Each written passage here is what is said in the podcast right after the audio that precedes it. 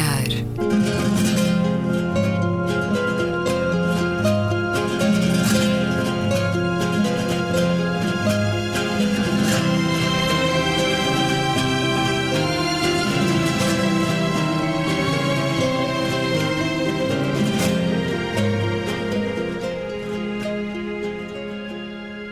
Bem-vindos a um certo olhar. É uma conversa na Antena 2 com Luísa Schmidt, Gabriela Canavilhas, António Araújo e Luís Caetano. Vamos aos vossos destaques da semana.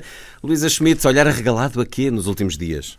Um olhar muito positivo uh, para saudar uh, a decisão da, da, administração da Fundação Carlos de Gulbenkian uh, de se ter retirado voluntariamente do setor dos hidrocarbonetos por motivos assumidamente éticos na esteira, aliás, do que já havia, havia sido feito por outras fundações, como é o caso, por exemplo, da Fundação Rockefeller. Uh, Sublinhe-se que esta decisão é tanto mais honrosa para a Fundação quanto é bem conhecida a importância histórica dos seus ativos no setor petrolífero. Uh, e um, aproveito ainda para sublinhar que isto se liga Há já longa preocupação ética da Fundação Carlos de Gulbenkian com os problemas ambientais e da sustentabilidade. Tiveram um programa uh, Gulbenkian Ambiente, têm agora um programa Gulbenkian Sustentabilidade. Nas palavras da Isabel Mota, a nova a, a presidente da Fundação, uh, explica claramente que é uma questão de coerência com as, com as convicções da Fundação e diz ela, a sustentabilidade que defendemos implicaria mais cedo ou mais tarde sairmos dos combustíveis fósseis e que responde a um movimento geral das grandes fundações internacionais e não só, ter uma preocupação ética em relação ao bem comum e direcionar os investimentos em relação à filantropia. É uma contradição, diz ela, defender a sustentabilidade, o Acordo de Paris, o ambiente, os oceanos e depois aumentar o investimento em petróleo, o que seria responsável para manter a Partex como play internacional. Portanto, mais uma vez, a Fundação se mostra uma referência incontornável uma palavra já muito usada e que cansa, mas que neste caso tem mesmo que ser utilizada. Não gostamos de polícias de palavras. Eh, no, no panorama português e internacional, porque isto é também uma, uma, uma atitude que tem escala internacional, e este exemplo de coragem não deixará de se repercutir internacionalmente e espera-se, espera-se, espera o movimento Futuro Limpo de que eu faço parte, eh, espera muito concretamente que o governo português mereça a fundação e mereça estas atitudes e não enverede ele próprio no sentido oposto, aprovando a extração de petróleo em Algesur, no mar de Algesur, ou seja, no sentido inverso uh, àquilo que é uh, a política dominante de muitos países e aquilo de que muitos estão a sair. E queria também referir uma outra coisa que, que saiu também. Alfaces. E que, alfaces, alfaces, couves e espinafres. Um, sendo a protesta, a protesta, última protesta, está, traz um estudo muito interessante e muito sério, e eu digo sério, porque tem havido outros estudos que não têm sido tão sérios, porque pelo menos não dizem uh, onde é que foram feitos, não, nem com que amostras, nem por quem é que foram pagos. Neste caso, é a DECO que paga o teste, alfaces, espinafres e couves biológicos, e, o que, e das amostras analisadas, das 35 amostras analisadas, apenas um continha um pequeno resíduo que nem sequer era de, de nenhum uh, pesticida importante. E eles uh, pesquisaram 310 princípios ativos e vários herbicidas e pesticidas. Portanto, e em várias lojas, desde, os, desde as grandes superfícies a todos os pequenos mercados e espalhados pelo país e realmente aqui confirma-se neste, neste caso que efetivamente aquilo que nos estão a vender nos mercados eh, biológicos é mesmo uh, uh, sério, tem qualidade, merece o rótulo que tem e tem inúmeras vantagens, como sabemos, para a saúde, para o, para o sabor e para a duração do produto. António Araújo, o seu olhar arregalado da semana eu correndo o risco de estar muito com a agenda ambiental, mas não é um risco. É um risco, é, é bom, da é, Luísa. É muito bom. Eu, é, é, de saudar uh, algo que é raro, aliás, foi assinalado na primeira página do público. Dizia: partidos unem-se para travar empresas poluidoras do Tejo e depois a seguir há um raro consenso entre os partidos no Parlamento. Portanto, já o facto de os partidos terem chegado a um consenso sobre alguma coisa é positiva e, sobretudo, sobre esta matéria, a necessidade de revisão das licenças das empresas que operam no Rio Tejo e o, o, nós sabemos que há uma empresa, sobretudo a Celtejo, que está uh, que é a principal poluidora, já posso dar alguns números, e a produção da Celtejo pode uh, vir a ser limitada durante mais 60 dias.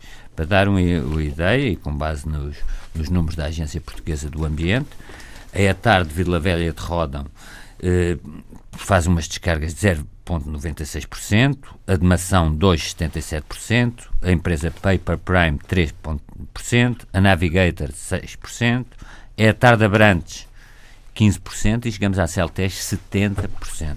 70,82%. Portanto, é muito importante que esta empresa comece a perceber que a classe política, atuando em uníssono, portanto não é uma questão, e é sempre bom que estas questões não sejam da esquerda, nem da direita, nem politizadas.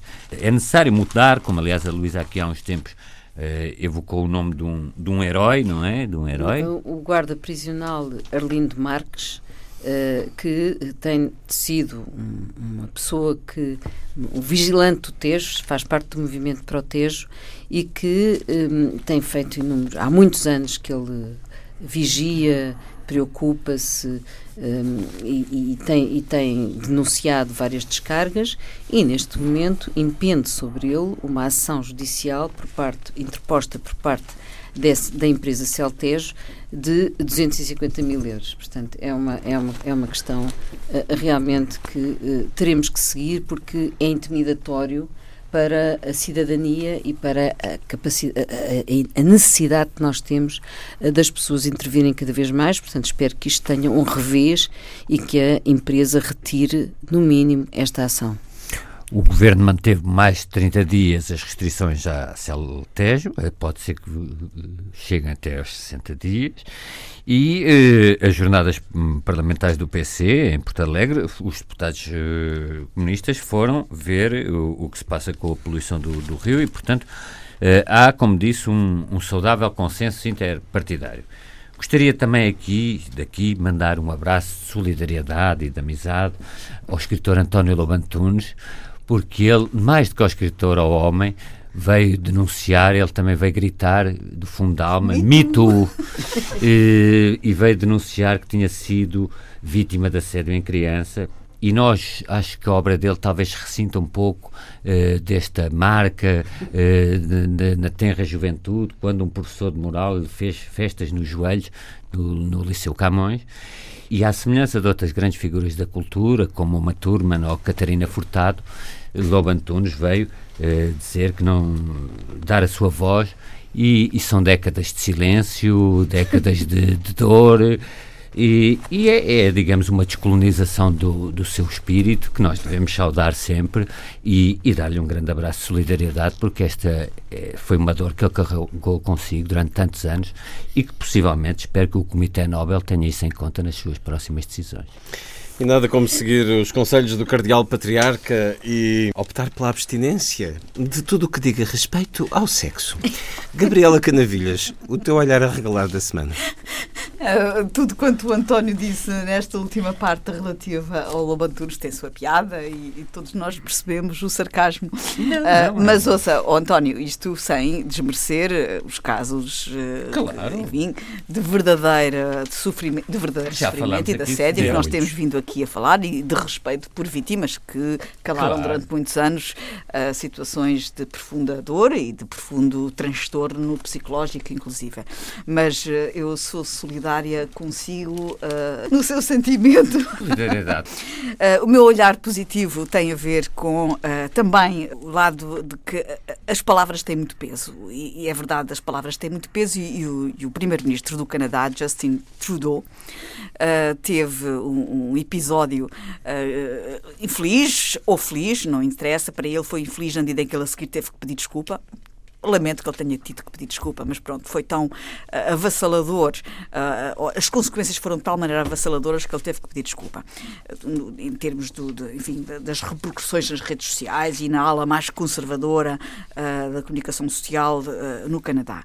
Ele, num evento público, em relação a uma expressão de uma senhora que falava do Future of Mankind, ele disse eu preferia que usasse a expressão people kind em vez de mankind. Nós achamos que é mais inclusivo essa expressão people kind. É uma, uma visão interessante, a People Kind, e vai muito uh, ao encontro de uma expressão que em português e nas línguas latinas tem mais a ver com humanidade em vez do homem. A própria expressão dos direitos humanos em vez de direitos do homem já foi uma, um passo dado nesse sentido de uh, retirar o peso de género à expressão, embora em França ainda continuem os direitos do homem. Recentemente uh, aferi isso uh, num encontro internacional e França faz questão de manter le droit des hommes. Teve Naturalmente. Uh, numa altura em que, inclusivamente, já se discute a possibilidade de, de se avançar para o domínio de os direitos uh, do homem, os direitos humanos, passar para um patamar de direitos da humanidade. Isto hum. é. Já se defende que há direitos da humanidade que até se podem, em alguns casos, sobrepor aos direitos do homem. Portanto, não achas que há um excesso de politicamente correto? Neste caso, em especial agora dos direitos da humanidade, que é um assunto que até gostava um destes dias de nós podermos até nos alongar um pouco mais, porque é interessante a ideia de que uh, a humanidade no seu todo, que engloba o ambiente, que engloba o planeta, que engloba uh, todo, tudo aquilo que até dá sustentabilidade à própria humanidade, às vezes uh, pode, em algum caso em especial, se sobrepor ao direito do indivíduo, uh, eventualmente. São estudos que estão, e reflexões teóricas e filosóficas que estão a ter lugar e que vale a pena nós, pelo menos, refletirmos sobre elas. Mas, para além agora dessa matéria, neste caso especial do Justin Trudeau, esta ideia de, que ele lançou do People Kind em vez de Mankind causou-lhe grandes perturbações nesta semana e foi de tal modo que ele teve que pedir desculpa por ter usado esta graça eu aqui. Mas ele disse-o com, com ironia? Não, ele disse-o disse uh, com então, abertura e com, uh, é com vontade de uh, trazer um, uma abordagem mais inclusiva nesta expressão. Hum. Então porquê é que pediu desculpa? eu acho que ele não devia tê-lo feito, mas achou que era melhor para baixar um bocadinho o clima de, de uma certa agressividade que se criou em torno desta expressão. E isto, isto, ganhou foros de grande intensidade, sobretudo nas redes sociais ligadas à área mais conservadora nos Estados, no, no Canadá. Eh, eu trago aqui isto no olhar positivo porque uh, concordo muito com esta ideia do Justin Trudeau, a ideia do people kind em vez de mankind, porque vai ao encontro desta ideia de uh, uh, aos poucos, a adaptação da linguagem a novos conceitos. E acho que, de certa maneira, todos nós vamos adaptando a linguagem. Também, um outro olhar positivo. Esta semana, todos nós também uh, nos, uh, enfim, deslumbramos com o avanço da, da, da tecnologia, com este Falcon Heavy que um, invadiu a órbita do planeta Terra este foguetão gigante composto por três uh, Falcons uh, 9 ligados e eu fiquei realmente muito impressionada porque há aqui uh, um avanço tecnológico muito grande. É fascinante, foi fascinante para todos. Sentiram que foi um momento marcante é, esta, para mim foi muito esta iniciativa privada da conquista do espaço? Não, repara, pela primeira vez esta esta coisa pesadíssima, enorme, com estes três módulos, conseguiram levantar a 13 km e separaram-se uh, lá no ar e baixaram e aterraram na vertical ou Dois, seja, o terceiro perdeu-se. Esta possibilidade de eles depois voltarem a aterrar na vertical significa que já é possível levantar e aterrar, ou seja, não se perdem, não se perdem claro, os futores. Isto em termos de investimento, em termos de possibilidade de futuro e, sobretudo, a possibilidade destes, destes uh, foguetões transportarem grandes pesos. Estes grandes pesos que uh, podem abrir portas a muitas, uh, muitas possibilidades no futuro. esta ideia do carrinho a passear, do Tesla a passear a ironia lá em cima. É fascinante. É uma ironia muito interessante. Uh, eu sei que é uma graça e é uma graça tem sempre este lado de espetáculo. Sempre que os americanos se metem nas coisas, tem sempre um lado de show, de show uh, envolvido. Uh, a única coisa que eu não acho graça é francamente, desculpem-me, os admiradores de David Bowie. Uhum. Uh, o facto de ter uma música de David Bowie a passear-se no espaço durante não sei quantos milhões de anos. Bach. Eu preferia que fosse uma música que tivesse uma base matemática, que fosse inteligível por qualquer ser uh, inteligente, que depois. Já tivemos uh, as sondas. Tir da inteligência matemática compreendesse o significado sonoro e musical da música de Bach. E assim Portanto, ficam os meus olhares positivos. Foi um pequeno passo para o homem não, foi um ou para grande, a mulher. Foi um grande passo, foi um grande passo tecnológico. eu estava a pensar, o Neil Armstrong teria completamente que rever a célebre frase, consoante os tempos que correm. O seu sobrolho franzido nos últimos dias, António Araújo. Fiquei um bocadinho sobrolho franzido ao saber que há escolas e colégios que inflacionam as notas, as que mais inflacionam as notas Ai, não são. sabia. Não, não! eu Ai, eu acho que isto é um- uma externalidade positiva, um efeito positivo dos rankings. Eu vi também há muitas críticas aos rankings. O mal de, de- de- as pessoas não podem absolutizar os rankings e eh, juntar a isso uma parentalidade obsessiva que hoje em dia existe, os pais, e portanto ficarem muito marcados pela, pelos rankings, como se isto fosse absolutamente decisivo. Mas eles, como indicador, são extremamente positivos, na minha opinião, e nada se deve esconder, desde que isto não seja operativo para medidas de darwinismo social, por assim dizer, e pelo contrário, que seja operativo para medidas de melhoria da- do sucesso escolar, eu acho que é bom sabermos. eh, a informação nesse aspecto não faz mal. Não, não- não- esconder que existem escolas com disparidades e com problemas, acho que não é mau. Porque só através dos rankings é que nós percebemos que há escolas. eh, neste caso foram particularmente privadas na zona do Norte, Braga, Viana do Castelo, Porto, que inflacionam eh, as suas notas. Também há not há escolas públicas, menos, em Vila Nova de Gaia, Monção e Faf. E isso acho que é, que é algo que, que nos leva eh, a interrogar se as próprias escolas não entraram numa questão de viciar o, o- o- jogo, isto é, estarem, não vale a pena estar a, inflacionar sistematicamente as notas se o, o- produto letivo não tiver qualidade depois que acompanha os alunos ao longo do tempo. Portanto, eu faço o meu olhar arregalado para a questão dos rankings em geral, porque vi que houve alguma contestação aos rankings, mas um sobrolho franzido em, em relação a, a a este efeito perverso que é eh, tentar aldrabar os rankings, por assim dizer, com muitas aspas. E isso só para, só para relembrar algo que nós dissemos aqui, nós tivemos aqui há, há pouco tempo no programa, eh, o António Freijó, que escreveu Sobre a com universidade, como deve ser.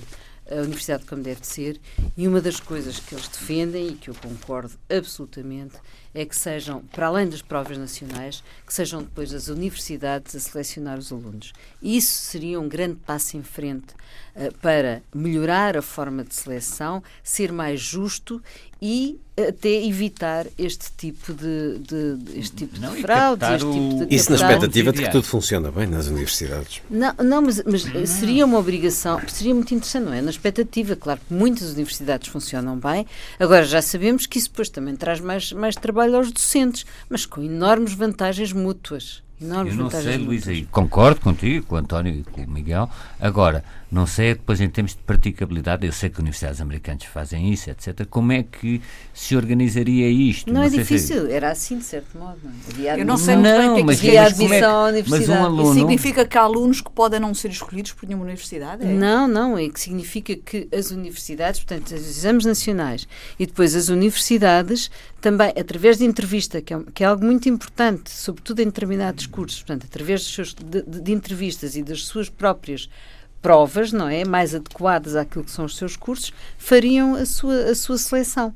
Contaria, com certeza. Depois é um sistema que é possível de montar. Mas era por Existem vários faculdades sítios ou é do- por universidades, é complicado. é, é por faculdade. Mas isto Mas significa viste um que pode haver fazer, eh, alunos que podem ficar simplesmente fora do sistema. Não são escolhidos por nenhuma universidade. Uh, não, isso, isso aí há sempre, mas isso há sempre. Agora, repara uma coisa: um dos problemas mais graves que nós temos em Portugal é, de facto, por exemplo, a seleção dos alunos de medicina. E é absolutamente desumano obrigar os alunos de medicina, desde os 14 anos, a terem 18, 19, 18 e 19 e para poderem entrar na universidade. Muitas vezes o que nós temos é vocação de investigador, de investigador e não voca- não vocação de médico. E, portanto, estamos a criar aqui um efeito perverso que vai ter Sim, vai mas ser então peso preocupa-me mais negativo. universalidade do sistema e o livre acesso de todos do Mas, que... há, há, por exemplo, há países onde eles fazem a triagem é no pri- primeiro ano da universidade. Sim, mas o que é Ou preciso seja, consagrar sim é que se seja um sistema quem é que universal são os alunos e que têm todos possam ter aquele- acesso à universidade que Claro, ninguém fique mas é o que eu te estou a dizer. Há países, por exemplo, a Alemanha faz, faz a grande triagem no primeiro ano. E aí realmente se percebe quem é que são os alunos que têm vocação para aquele, para aquele curso Sim. e se são bons, se não. Portanto, e, e, libertam muito mais esta uh, luta pelas notas que acaba por ser muito pouco saudável na maneira como, como nós a fazemos. Mas, Gabriela, o que tu estás a dizer é alunos com boas notas ficarem fora da universidade, porque alunos fora da universidade ficam todos ficam os anos. Imenso. Certo, Sim. mas isto que está a ser aqui dito. Estás a dizer é que um aluno com uma grande uh, média podia ficar fora da universidade pode, se fosse se com outro critério nenhuma, de é? seleção. É? E acaba por ser aquilo que estava a dizer o António, numa expressão, aliás, feliz, o darwinismo uh, agora universitário. Acaba por ficar, uh, pode-se correr o risco de é ficar em universidades, selecionarem os seus alunos e começarem a criar nichos, não é? é mas não, é, é, um, é um sistema que podia ser muito mais justo, muito mais interessante e que ainda por cima envolveria logo os docentes e também lhes dava hum. também eu um tenho pouco algumas dúvidas. Eu tenho algumas dúvidas. O sistema tenho. americano é tudo muito é tudo privado, não é? Nós temos no, o nosso não, sistema de ensino, falar, a maior é parte das é aquele lugar onde se escolhem alunos para a universidade porque jogam bem futebol, por exemplo. Não, as, as assim universidades é assim privadas. Desculpa, é... as, as universidades são privadas. boas são privadas. As, as universidades League, onde os alunos não entram, depois são aquelas as públicas onde eles não conseguem entrar em mais nenhuma, ficam nas universidades estatais, as universidades públicas. Mas o nosso sistema não tem nada a ver com o americano. Pois, mas Nesse não vamos americanizar também o sistema. Não é? Tenho algum receio. Eu, eu não digo que não seja uma boa solução, mas é preciso assegurar a universalidade do sistema. Isso é que é importante. António. Eu recomendo muito um documentário chamado A Torre de Marfim, acho que é assim, Every Tower, sobre o, o que é que está a acontecer nas universidades americanas, porque as universidades ditas Ivy League, ditas não, da Ivy League, são todas privadas, os, os custos das propinas eh, cresceram exponencialmente. E um aluno antigamente precisava de 5 anos, 6, para pagar o seu curso depois de se formar, agora precisa de 20, 30, é quase como ter Está um na casa dos 100 mil dólares. É uma loucura. Uma loucura e isto também tem muito a ver com a contratação de grandes gestores uhum. para as universidades e, e o que é que as públicas, digamos, menos cotadas fazem nesta concorrência dão o fun, a brincadeira, e portanto são universidades que eh, têm uma oferta que não é de conteúdos ou curricular, é uma oferta de, de uma série de coisas eh, do domínio lúdico que atrai muitos alunos por essa via. E isto é, é grave porque está a, é mais uma das razões, quando nós falamos das desigualdades e do novo tipo de desigualdades, uhum. eh, também começa, começa um bocadinho aqui. Por exemplo, o facto de, ainda esta semana, ter sido noticiado que o ensino vocacional em Portugal há, há muita desistência no ensino vocacional.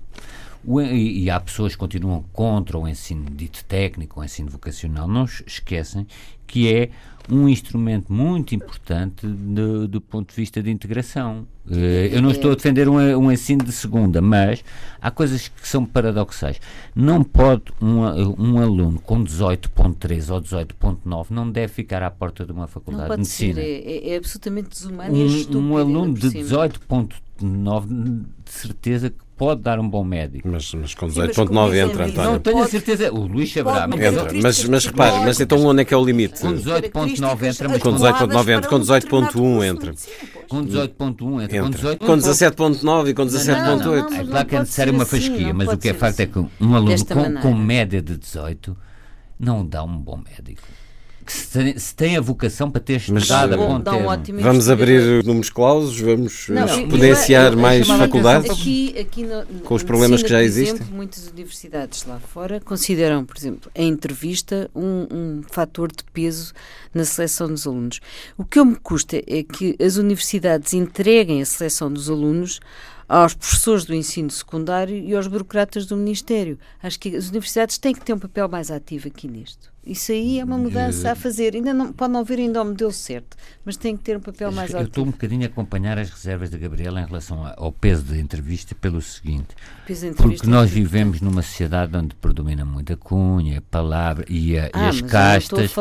Tu chegas a qualquer universidade e faculdade uh, em Portugal. As famílias. Eu falo mais, uh, uh, se vis o tipo de, de reprodução social, bem, não é preciso ler o Bourdieu para ver.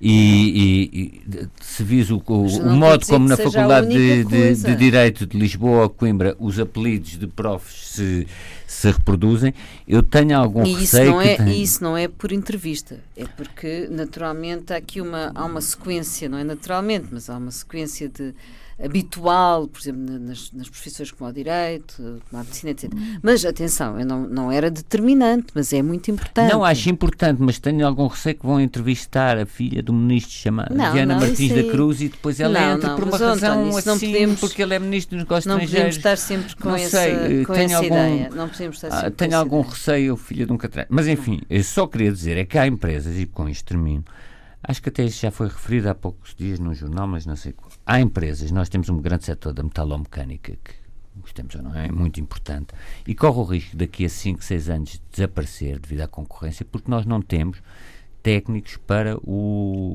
Não estamos a produzir técnicos e profissionais, não só técnicos, mas até mesmo licenciados, para suportar o nosso setor da, da metalomecânica. E dou-te um exemplo ainda mais estapafúrdio. A dificuldade de arranjar um bom canalizador. É, não, não, não, não, é esse, não é, é esse argumento. Esse é um, ensino, é um ensino muito importante, que foi um dos erros que se fizeram, um feito a seguir ao 25 de Abril, que foi acabar uh, com, essa, com essas escolas, não é? Depois os politécnicos vieram tentar corrigir esse assunto, mas acabaram por mimetizar as universidades.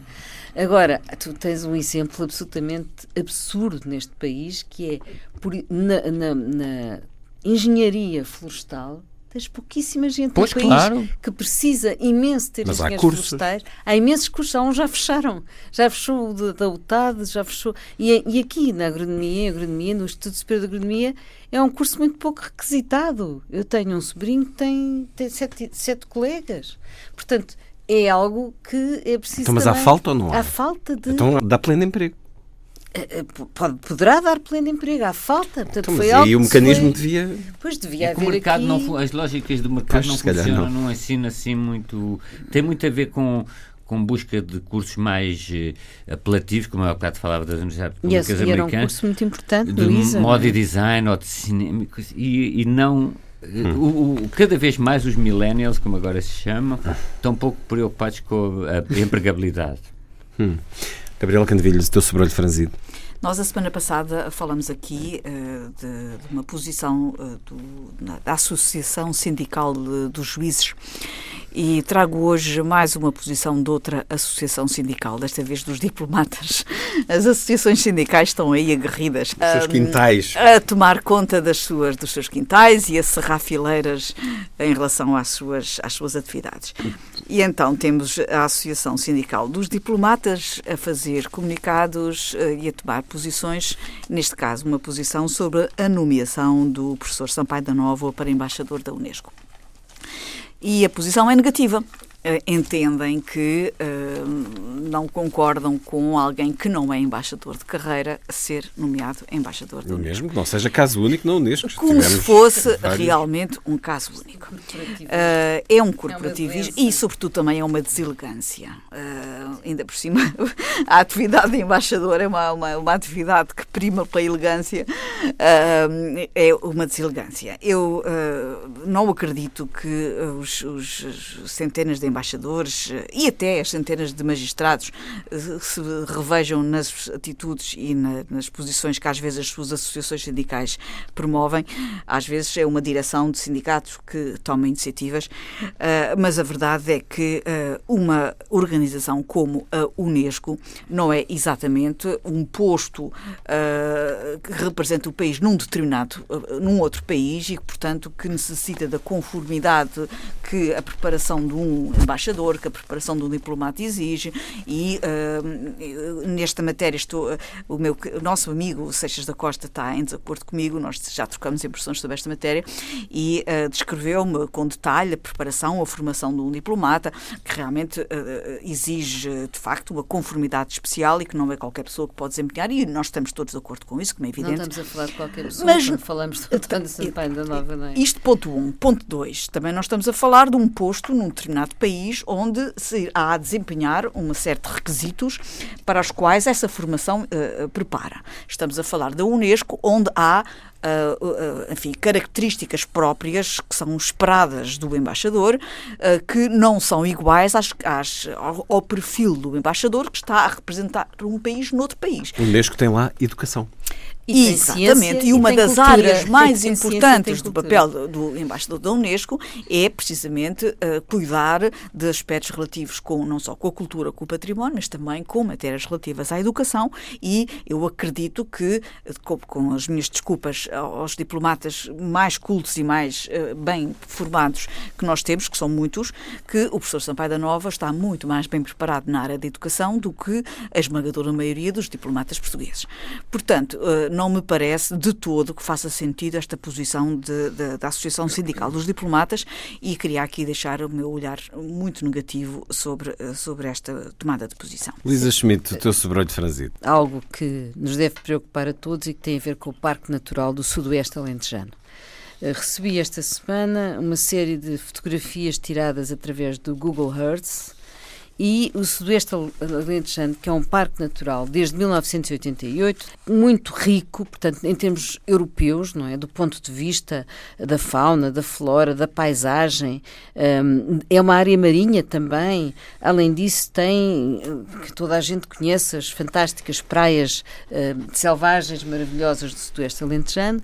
E o que acontece é que este parque está prestes a transformar-se numa área contínua de plásticos por causa da agricultura intensiva que ali se faz. Uh, uh, portanto, de ano para ano, aquilo que era uma área protegida tornou-se uma área industrial, agrícola, altamente densificada, onde o solo, por um lado, foi passado a ferro, ou seja, foi arrasado, e em larga extensão está coberto de plásticos, de estufas, estufins, etc. Ora, este fenómeno é altamente embaraçoso, primeiro, porque há aqui, e é isto que eu queria também trazer, isto não é, não é uma coisa evidente nem simples, porque esta área protegida, em parte, parte dela, foi um, criada, foi mar, marcada em cima de um perímetro de rega, que é o perímetro de rega do Mira. Uh, ora, Uh, toda, claro que toda, quando, quando existe um perímetro de rega, tem que se fazer agricultura, não é? Portanto, uh, toda esta agricultura intensiva, na verdade, produz frutas, vegetais com, com boa procura internacional e o país precisa disso e, portanto, uh, é também embaraçoso, porque estas.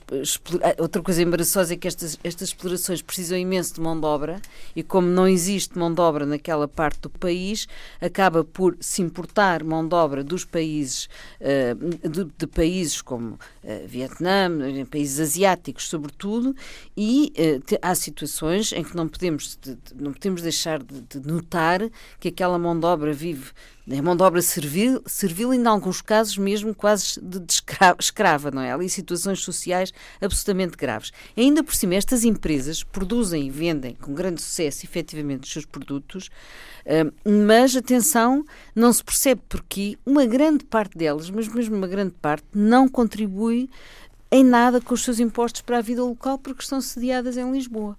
Portanto, há aqui Uh, os impostos são noutros, noutros lugares, deixam ali os problemas, os problemas, deixam ali as questões ambientais, as questões sociais, porque as pessoas que ali vivem, como eu já disse, vivem em situações uh, graves, algumas delas. Ainda por cima, há realmente ali também empresas muito interessantes, com, com, com formas de sustentabilidade de produção sustentável uh, muito adequada e acabam por a pagar o justo pelo pecador, porque no fundo são metidas no mesmo saco quando se critica estas, este, o que está ali a passar. Portanto, o que eu queria aqui deixar sublinhado é que temos aqui uma série de problemas naquele parque eh, que eh, é importantíssimo pegar neles. Portanto, é, é preciso chamar o Ministério do, do, Ambiente, quer dizer, aquela coisa chamada Instituto de Conservação da Natureza e das Florestas, que já se percebeu que funciona pessimamente aos seus vários níveis, é, é ela que preside e que tem a obrigação de gerir este parque, mas é preciso chamar todos, a Associação de Regantes, que são os,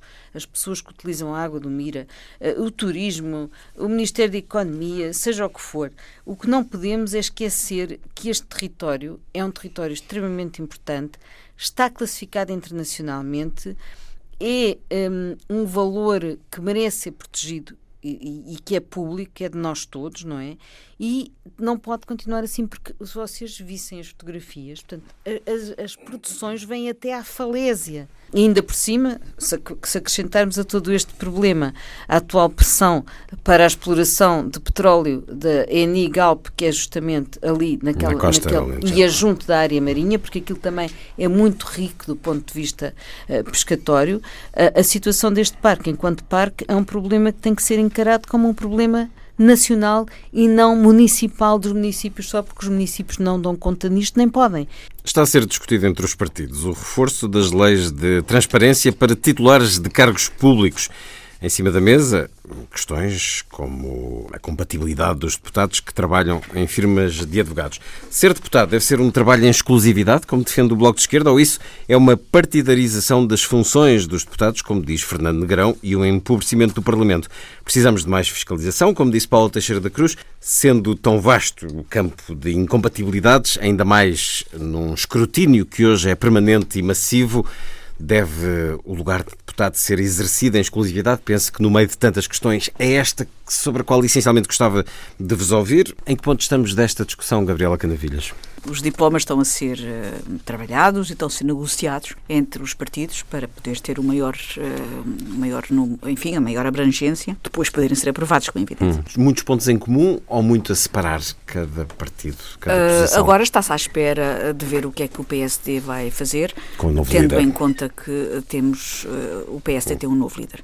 E, portanto, o que interessa, enfim, sobretudo, é uh, que a discussão seja feita e seja feita também no espaço público e na, na, opinião pública, porque os partidos representam e devem dar voz àquilo que é o sentimento uh, da cidadania, o sentimento das, hum. dos portugueses. E esse, esse sentimento às vezes não tem picos de excesso? O grande problema é esse, é precisamente esse. Uh, Sente-se um um sentimento tem-se uh, muito a sensação de que os portugueses têm em relação aos políticos um sentimento de desrespeito, de desamor, de falta de confiança e sobretudo de muito pouca muito pouca consideração. Uh, e isto uh, reflete-se depois na forma como entendem os seus direitos, os seus deveres e, e, e, o escrutínio que devem ser sujeitos. Ora, há aqui todo uma, um, um status quo, ou seja, um, um, um ambiente uh, que precisa de ser mais saudável e, e, para se tornar mais limpo e mais respirável esse ambiente é preciso dar, dar passos. Eu, eu, começo por dizer, como é evidente, que entendo que esse ambiente pouco saudável uh, tem culpas de parte a parte, como é evidente.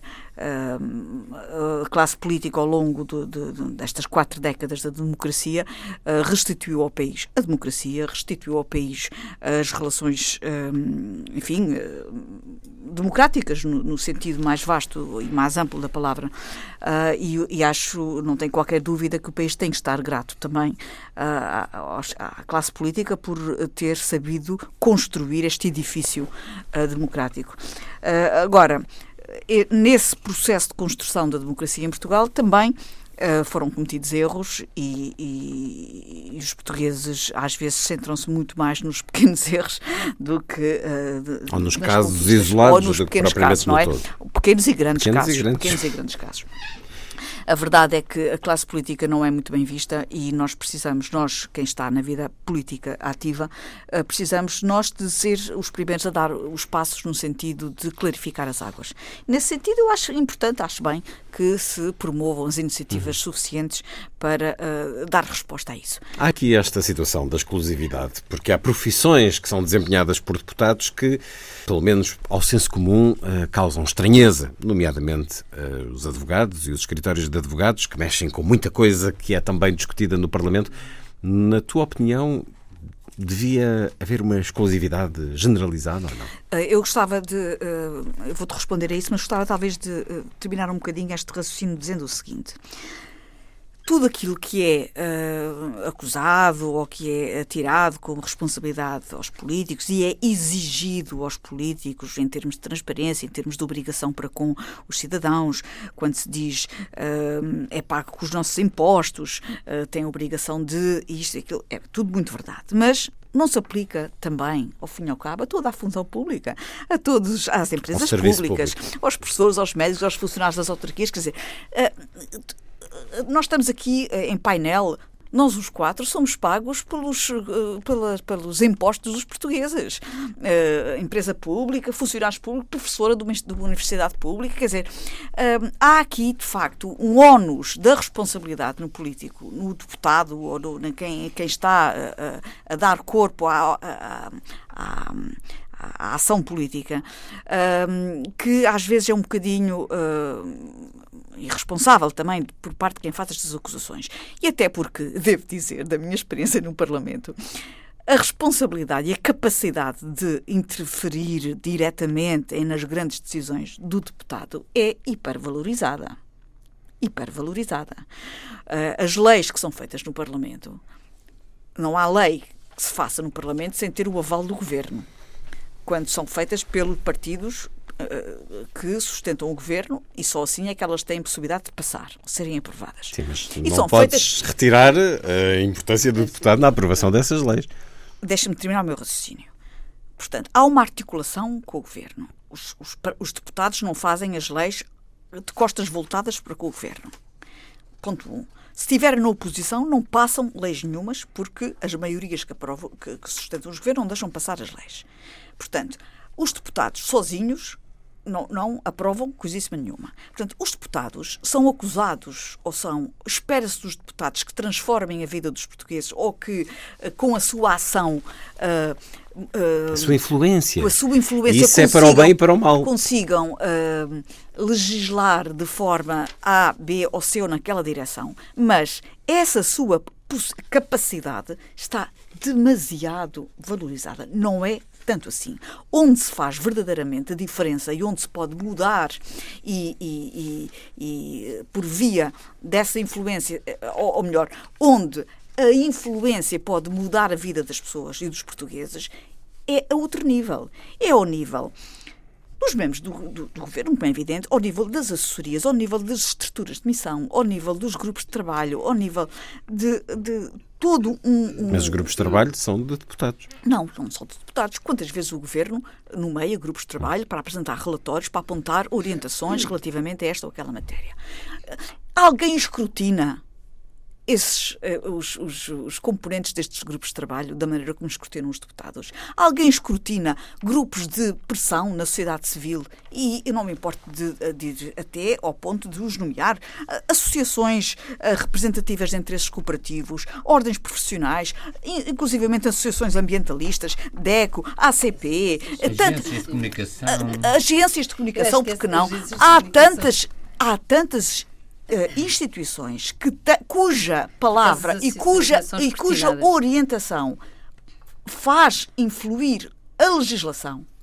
E essas uh, instituições não são escrutinadas como são escrutinados os deputados. Mas e essas instituições têm um peso na decisão política muitíssimo grande. Há pouco a, a, a Luísa falava da protesto, falava da DECO, falava de outros. E muito bem, são importantes, ajudam imenso à decisão política. Alguém sabe uh, uh, quem toma essas decisões, quem as compõe, essas instituições, são escrutinados os seus Como a questão da propriedade dos jornais. Os são, mas, escrutinados, não, são. Mas tens que responder à pergunta. Eu não estou aqui a fazer, não estou aqui a fazer processos de intenção. O que eu estou a dizer é que abrange o mundo das influências é muito mais vasto e às vezes com muito mais capacidade concreta de influir nas decisões legislativas do que uh, uh, os deputados. E sobre isso há uh, também caminho a fazer. Repito, é importante saber quem são os proprietários dos jornais e há uma lei para isso, mas, os resultados não são evidentes. Mas em relação aos deputados, disseste o, os restantes intervenientes numa decisão política,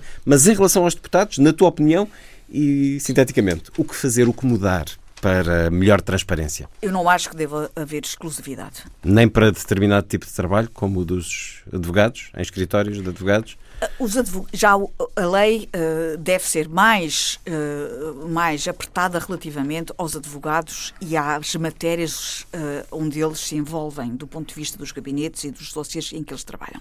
Não podem ter, evidentemente, relações profissionais com matérias que estejam a ser legisladas. Agora, a exclusividade obriga os deputados a estarem fora da sociedade, fora da vida, da vida portuguesa. E os deputados não podem ser, não podem viver uma redoma. Perdem o pé, perdem o pé com o país. Perdem o pé completamente com o, então, o país. Então, mas sendo deputados, vivem numa redoma porquê? Porquê? porque deixam de, de, ter uma relação, deixam de sentir o país, deixam de perceber Mas o que é que se passa no país. Os próprios deputados viajam pelo país aos círculos onde foram eleitos? Ser deputado sem ter qualquer profissão significa passar a ser deputado o resto da vida. Se és deputado durante 4 anos, 8 anos. O resto da vida, não. se for eleito. E depois, o que é que fazes a seguir? Se tu não tiveres profissão, tu passarás uh, a ser não, não um deputado por uh, profissão, deixarás completamente de ter a liberdade de ter uma voz própria, de seres independente relativamente aos partidos, ao partido, e passarás a ser um seguidista e nunca mais não terás uma profissão na vida. Portanto, contra a exclusividade, Luísa? Eu, eu só queria deixar aqui uma nota. Se o Partido Socialista tivesse, na altura em que o, o João Cravinha, em 2006, propôs um, é o pacote Carvinho, não é? Que era justamente um pacote pela transparência, combate à corrupção. Uma das, uma das áreas que eu me lembro muito bem disso, de, desse, desse pacote incluir era justamente ficarem registados todas as pessoas que são ouvidas, seja por um secretário de Estado, seja por um gabinete, por um chefe de etc. E essa rastreabilidade, se ficar registada, é extremamente importante e é saudável. É o que fazem os Commons, por exemplo, e é o que fazem outros países. Isso era uma coisa que vinha nesse pacote e que retirava completamente esta ideia. Mas estar o projeto de lei está a ser preparado agora. Mas não é só para os deputados. Eu aí estou de acordo contigo. Não é só para os deputados. Deve ser para todas as pessoas que tomam decisões a esse nível. E só os protege. No fundo, é uma forma de proteger e o próprio decisor. E os deputados, durante essa missão que lhes é confiada, anunciada em cada legislatura devem ou não ter exclusividade, Eu, eu acho Schmidt? que a melhor maneira de desarmadilhar uh, esta questão é esclarecer, estabelecer regras que sejam claras e, e um, esclarecedoras sobre a situação, uh, sobre a situação dos deputados, não é? Porque, uh, no fundo, como a própria Gabriela diz, e nós sabemos que há suspeições, umas justas, outras completamente injustas, eh, e isto só existe porque a sociedade civil não tem um quadro claro do que é possível fazer ou não, do que é possível os deputados fazerem ou não. Posto isto, eh, eh, claro que se há função que requeira o máximo de escrúpulo, é a função política. Porque as pessoas estão numa posição de poder um, não só no sentido, não é só no sentido de fazer leis, é também do conhecimento que adquirem. O conhecimento, o saber é poder, também é poder, e portanto estão na posse de uma série de dados que a maior parte das outras pessoas não estão. Portanto, voltando a esta ideia, tem que haver um, um escrúpulo irrepreensível na profissão daquilo que é a função política e as regras claras, portanto, têm que ser claras, o que se pode fazer, o que não se pode, eh, e uma vez esclarecido isso, deixa até de haver eh, suspeição, não é? Uh, não, deixa de haver o talvez, não é? De, acho, acho que uh, tem mesmo que ser assim. Portanto, mais, mais haver, fiscalização, não, sim, mas não, sem exclusividade, é isso? Não pode, não.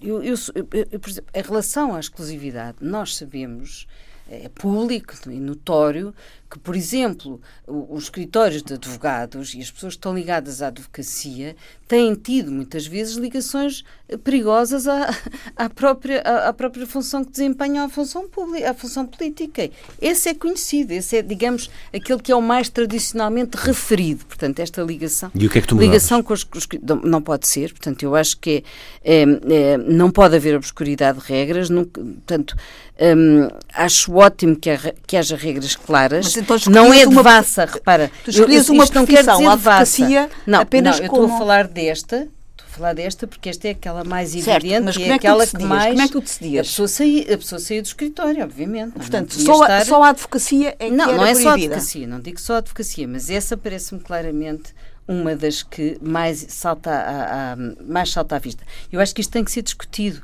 Eu não tenho ideias fixas nem firmes em relação a este assunto, mas acho que tem que ser discutido. Não, é? não tem havido regras suficientes. Tem, tem. E, a e no fundo acaba a subcomunicação. Tu não imaginas as papeladas que nós preenchemos tá bem, mas isso de todos nós, está bem. Toda a gente pode ir ao Tribunal Constitucional na sabe a casa onde é eu muito... moro, a matrícula do meu carro, Vamos o número de, de, filhos que eu tenho, a, a é... vida toda do meu marido, mas...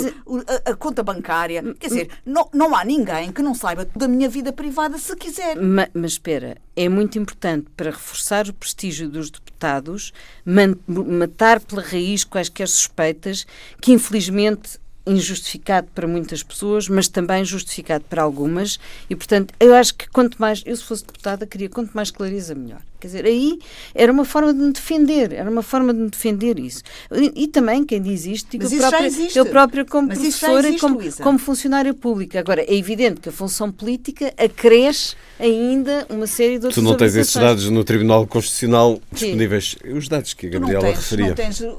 é verdade que existe esse escrutínio já. Não podemos dizer que não há nada, ter, que não há regras, porque há muitas regras. Posso ter. Agora, o regime das incompatibilidades não se pode ser ao mesmo tempo do corpo legislativo e do, e do corpo comercial, não é? Se vocês estão a perceber o que é que eu estou a dizer. Não se pode estar nas duas funções ao mesmo tempo. Não, e o que nós sabemos e o que tem acontecido muitas vezes é que esse do corpo legislativo e ao mesmo tempo esse do corpo comercial ou empresarial ou o que for, que beneficia com as leis uh, que, que muitas vezes se fazem para albardar o burro à vontade do dono. Quer dizer, fazem as leis, depois ganham, uh, depois ganham, criam, criam problemas e é que devem a ganhar dinheiro com os problemas que foram criados. Portanto, deve haver um escrúpulo das sociedades dos advogados deve, aqui deve haver um escrúpulo enorme. Eh, são legais, são legítimas e ainda bem que elas existem, não tenho nada contra as sociedades de advogados. Mas era preciso saber mas é preciso que, que, enquanto estão ao serviço da República, como função política, têm que ser promotores do bem comum. António. Esta discussão não é nova. Recorrentemente se fala dos riscos da profissionalização da política, das pessoas se tornarem dependentes da política, como também se fala dos outros riscos inerentes à acumulação de outros cargos. Eu sou um bocadinho cético no seguinte: eh, não penso que um debate sobre a transparência em Portugal se deva centrar exclusivamente no exercício da autoflagelação dos deputados em arranjarem para si incompatibilidades e julgando que no dia a seguir a isso Portugal fica mais transparente. Não quero com isto dizer que o problema é tão grande que não pode ser resolvido, mas as causas da falta de transparência em Portugal poderão estar em coisas que os próprios deputados fizeram há pouco tempo, ligados, por exemplo, ao financiamento dos partidos, ou ligados associações, eh, isto já não fizeram há pouco tempo, mas ligadas ao peso que o futebol tem no mundo da política, como vimos cada vez mais, cada vez mais. à interação entre poder político e poder judicial, à eh, transparência dos meios de comunicação social e, portanto, reduzir isto a uma questão de escritórios de advogados de, uh, como exclusividade, eu acho que é ilusório. Se o objetivo é atingir mais transparência, é um bocadinho ilusório e presta-se a exercícios demagógicos. Eu até simpatizei, disse, com um artigo, porque está bem escrito, inteligente, José Manuel Pureza, chamado Elogio da Exclusividade, saído na revista Visão, no dia 1. Mas ele assina professor universitário, deputado do Bloco de Esquerda. E, portanto, quando ele diz perde um profissional liberal em ser deputado em exclusividade. Mas então, se vamos utilizar um discurso subliminarmente Robespierre ou Marat sobre a pureza da classe política, para isso, apliquemos a exclusividade a, todos, a todas as profissões. Porque aí depois entramos neste rendilhado de saber se um médico não vai também eh, no seu consultório ou defender interesses que sejam do seu consultório ou do. Ou do hospital. Se um professor universitário não vai defender os interesses da sua universidade ou do sistema que mais advoga se for um, um, professor do público ou do privado, entramos numa floresta de não questões. Estás a muitas coisas, desculpa. Não, não, não estou a misturar, é porque coisas. nós temos, se calhar fundada ou não fundada, mas a ideia de que Isso é o mal forma, reside sempre. Misturar tudo é a nos... melhor forma de não fazer não, nada. Não, não, não. Eu acho. Já agora é o seguinte: nós julgamos que o problema está nos escritórios de advogados, quando se calhar os principais focos de. Oh, eu não quero falar de ninguém em particular, de, de de agentes de influência estão fora disso, ou muitas vezes até são pessoas que, por estarem muito envolvidas em juventudes partidárias e tudo, eh, nem sequer se licenciaram e distribuem. Eh, portanto, a sua profissão desde cedo foi ser lobista. Portanto, eh, acho que reduzir a questão da transparência a dizer se os deputados podem ser advogados não, não, não era isso. É só porque há muitos escritórios de advogados que se cruzam também com a escrita das leis, não é? É benéfico aí... para a atividade do deputado ter conhecimentos de direito. É muito importante. Mas então Dá aí muito é jeito muito mais. ajuda muito a atividade. Se me deixar Gabriel só aqui uma coisa. Muito mais. Para atingirmos a transparência, muito mais do que proibir, que eu até em parte concordo, que, que um o deputado possa ser advogado, vamos é acabar com as coisas de encomendar leis a escritórios de advogados. Porquê? Porque depois. Eu, eu, eu, eu sei, mas o que eu estou a dizer é a promiscuidade também está aí. Eu não sei se estou a ser é claro. É que nós, Qual era a alternativa? Não, é que nós julgamos que a, mais um exercício de autoflagelação dos deputados em impor para si uma série de regras, etc. Não, não. Uh, mais um exercício de é autoflagelação resolve tudo, quando muito poderá satisfazer os, os apetites demagógicos que unem uh, Bloco de Esquerda e Correio da Manhã. O que eu quero dizer é há muito mais coisas, muito, possivelmente muito mais graves e muito mais focos de falta de transparência, como eu digo, a, a, a feitura de leis ou, ou de drafts de, de, projetos de lei, ou o que quiser, nos, por escritórios de advogados, por grandes escritórios de advogados, as questões das arbitragens do Estado, etc, etc, que são muito mais penosas para a transparência da vida pública do que a questão da exclusividade. Mas agora vamos, até posso levar isto a um limite do ridículo. Se vamos uh, discutir a questão dos interesses pessoais dos deputados quando vão votar esta ou aquela lei, ou vão fazer esta ou aquela lei, por estarem ligados a esta ou aquela profissão, vamos então chegar ao ponto em que foi taxista e não pode legislar em relação aos taxistas. Este exemplo foi-nos dado por uma representante da Associação Transparência e Integridade que uh, afirmou num encontro com o Partido Socialista sobre esta matéria e que disse se alguém foi taxista não pode legislar sobre, os taxi, sobre, sobre matérias de taxis. Isto é extraordinário. Significa que alguém que uh, uh, trabalha na área da cultura, é como eu, não pode participar nas votações sobre museus, sobre a, a, a atividade artística. Portanto, isto é para mostrar não, o radicalismo que certas instituições, como esta Associação de Transparência e Integridade, estão a levar estas matérias e por isso é que eu estou a também a querer e, levar o ridículo até ao ponto do limite insuportável. E, é fumador, não, então não pode não, votar em coisas que tenham a ver Havemos de voltar a esta questão porque isto vai ser discutido. Eu tenho que dizer, muito rapidamente. É ou não importante, é ou não importante termos efetivamente uma lei de transparência para a atividade política em Portugal. Do meu ponto de vista, é com estas dimensões que falámos aqui, enriquecimento injustificado, até devia ser para toda a gente se Mas já referiste. Mas isto já existe, não, não, mas desculpa, mas desculpa, desculpa, mas já existe. Os, existe. Os, nossos ouvintes têm que saber que não isso já existe. existe. Não existe, porque senão não estava a ser proposto. Do meu ponto de vista, de rendimento do meu existe. ponto de vista é. E não é. só, existem e, outras portanto, regras para isso. Aqui e serão discutidas, discutidas, serão discutidas em breve e nós é, eh, olharemos com atenção os detalhes, eh, cada um dos aspectos. Hoje, focado na questão da incompatibilidade. 30 segundos para cada um de sugestões para os dias que vêm, António Araújo. Não vi, porque ainda não inaugurou, a espantosa variedade do mundo, padrão de descobrimentos, a partir do dia 17. Eh, penso ser uma exposição muito interessante. Aliás, o, o padrão dos descobrimentos e a EGA que têm feito exposições muito interessantes. Um livro que, isto é, portanto, uma coisa para o futuro que há de vir. Agora uma coisa sobre o passado. Já, eh, já que ontem, não, o passado que ontem terminou para mim, que foi ontem à noite li um livro espantoso chamado O da Joana, de Valéria Romão, de Abismo, eh, e é um livro, eu sei que o livro não é recente, mas é um autor que eh, é de presente e de futuro e, e recomendo muito Valéria Romão. Gabriel Canavilhas. Pois eh, esta próxima semana é a semana do Carnaval e os festejos começam já no fim de semana. E a minha recomendação é para irmos descobrir o Carnaval, a melhor, o entrudo, esta é que é a expressão certa, o entrudo tradicional de Portugal.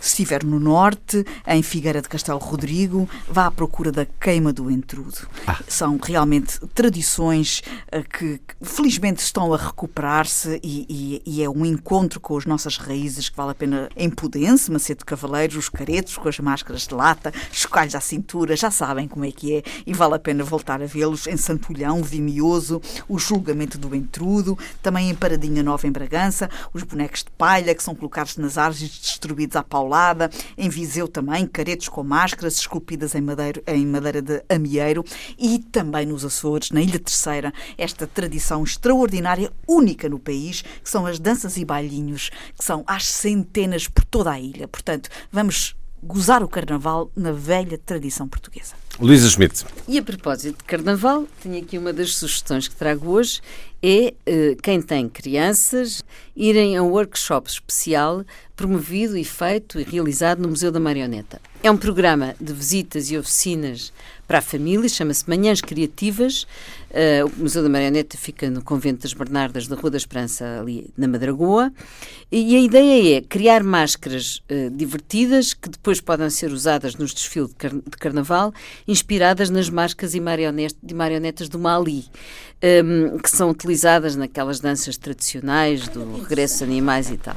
E estas manhãs criativas do museu são as tais oficinas de construção e manipulação das, das marionetas para as famílias, para as crianças e para os adultos, eh, e estas atividades vão, vão decorrer justamente nos dias 11 e 13 de fevereiro, portanto às 10h30, destinam-se às crianças com mais de 6 anos e respectivas famílias. Eh, já agora, já que se estiverem cá este fim de semana, vão ao Jardim Botânico da Ajuda, que faz 250 anos, uh, e uh, as celebrações do, do, do, aniversário do Jardim Botânico, que se situa uh, perto da Ajuda, justamente, e que faz parte do, daquela maravilhosa tapada da Ajuda, tem, por exemplo, as, as fontes, foram restauradas as fontes pela Associação dos Amigos Jardim Botânico, entram em funcionamento este fim de semana. Foi um certo olhar. Com Gabriela Canavilhas, Luísa Schmidt, António Araújo e Luís Caetano, assim os desejos de uma excelente semana.